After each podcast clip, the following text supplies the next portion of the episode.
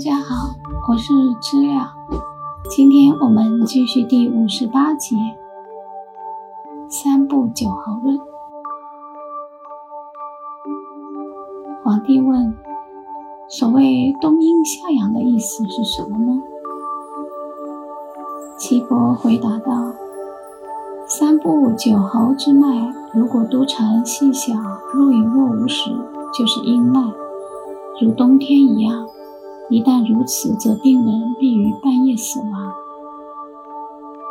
如果脉沉盛大急躁，呼吸短促者为阳脉，如夏日一样，则必在中午死亡。所以往来寒热的病都是在早晨时；中焦热盛及淡热不寒之病，都死在中午。得风病者死。都在黄昏死，得水肿病者都在半夜死。脉形呈忽快忽慢，时强时弱者为脾气已绝之脉，病人会在晨虚沉末四个时辰转换处死亡。体消肉脱时，即令三部九候之脉正常，病人一死，脉如为大小。素、持、线下等七种脉，若九候脉之同时出现此类之脉，有时亦不会死。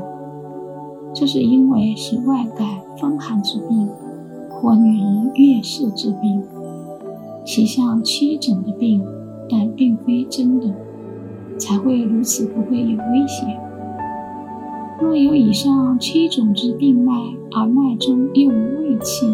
此乃必死，此气会出现打嗝与溢气等症，表示胃气已绝。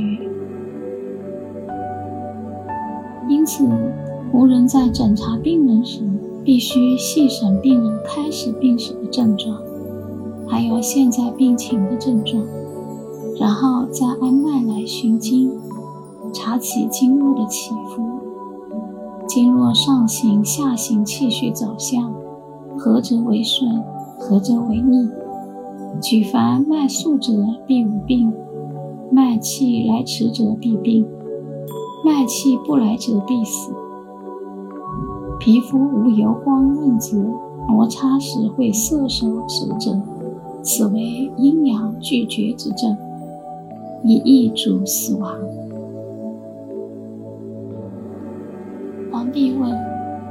那些可以治疗的？无人用何法呢？岐伯回答：病在经上，则治其经，用补泻手法去虚实之症；病在表面身弱上，可在其部位放血。血液循环有障碍时，造成身体疼痛，治在其病的经络上。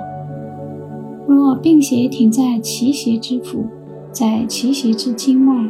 可利用刺在颈穴上放血，及四肢经脉处放血之料刺法。并认为瘦弱、体力不足的人，其病没有产生变化时，需用很恰当的刺法去病邪，又不伤正气。上实下虚的病人，需沿着经脉诊查，找出淤结所在，针刺放血。以通其气血，眼珠上吊者表示太阳经的脉气已绝；眼球上翻看人的病人，则是太阳脉气不足状。